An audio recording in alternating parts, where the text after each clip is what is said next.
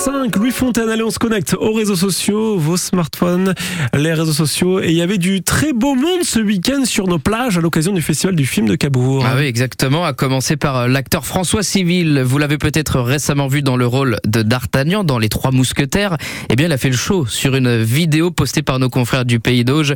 On le voit sur la plage devant une quinzaine de photographes en toute décontraction. Salut, alors moi j'ai une technique, je vais commencer là, je vais balayer tout le monde une fois et on sera, on sera bien. Ah, là, là, non, non, non, non, non, non, Allez, je La folie, la folie des paparazzi sur, euh, sur la plage euh, à Cabourg. La belle vie pour François Civil. Ce n'était pas le seul à émerveiller les yeux des fans ce week-end. Franck Dubosc, Jean Reno et un chanteur bien connu de tous, vous le connaissez, c'est obligé, un certain Patrick Bruel, présent au festival euh, du film de Cabourg. Il a pris le temps de s'arrêter sous la tente de France Bleu Normandie vendredi, venu pour le film Les Promesses. C'est le coproducteur et le distributeur de ce film. Et il n'a pas manqué de complimenter la ville de Cabourg. Pour avoir connu Cabourg depuis ses débuts, puisque j'ai eu la chance de, de venir à plusieurs éditions et même d'y être récompensé par un Swan d'or ici, donc j'ai toujours été très très heureux de, de retrouver ces sensations, ce magnifique hôtel avec ce beau temps et très sympathique personne qui nous accueille, voilà. Donc merci, c'est super. Patrick Bruel au micro euh, de France Bleu qui évoque le romantisme. Vous avez une interview euh, complète d'ailleurs sur euh, francebleu.fr.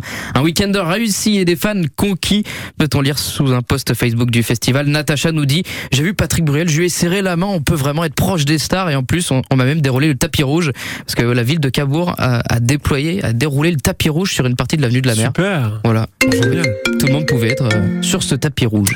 On plonge dans l'envers du décor du flocage de maillots, tenez, avec le portrait d'un salarié de la boutique du Stade Malherbe. Le média Footpack a partagé une vidéo sur son compte Twitter vendredi, un compte spécialisé dans l'équipementier des équipes de football, un portrait de Fabien, il travaille à la boutique du SMC, il s'occupe des flocages des maillots. Hop, là j'ai pris un maillot, Carpas taille petit, un peu fit, les italiens. Du coup là je prends un L, donc moi ça me va, c'est un L sur moi. Donc là on va le floquer maintenant, monsieur?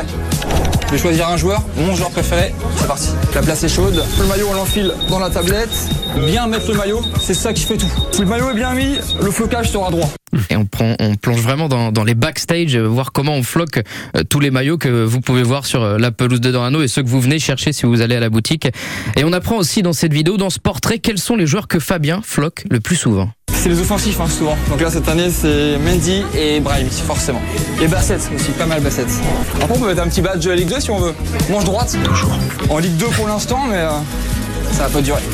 Ça va pas durer. On ouais. espère que ça va pas durer. Une touche d'humour et les internautes euh, ont l'air d'apprécier en, en, commentaire. Le compte Viking nous dit Waouh Fabien, cette efficacité, ce professionnalisme, la bogossitude, épouse-moi Fabien. C'est fan carrément. Ah oui, carrément. Ah ouais. Incroyable. Fan, fan du flocage et fan de Fabien. pas ce- ce- sa mère ou euh, peut-être son amoureuse, son, son frère euh, ouais, euh, derrière ce, ce compte et on espère, comme le dit euh, Fabien, euh, qu'on pourra mettre des autocollants Ligue 1 euh, sur les maillots le plus rapidement ou possible. celui de la Ligue des Champions, pourquoi pas Allez, clap de fin pour l'Armada 2023. Et malgré la pluie, ils étaient nombreux hier euh, à Rouen et à Honfleur.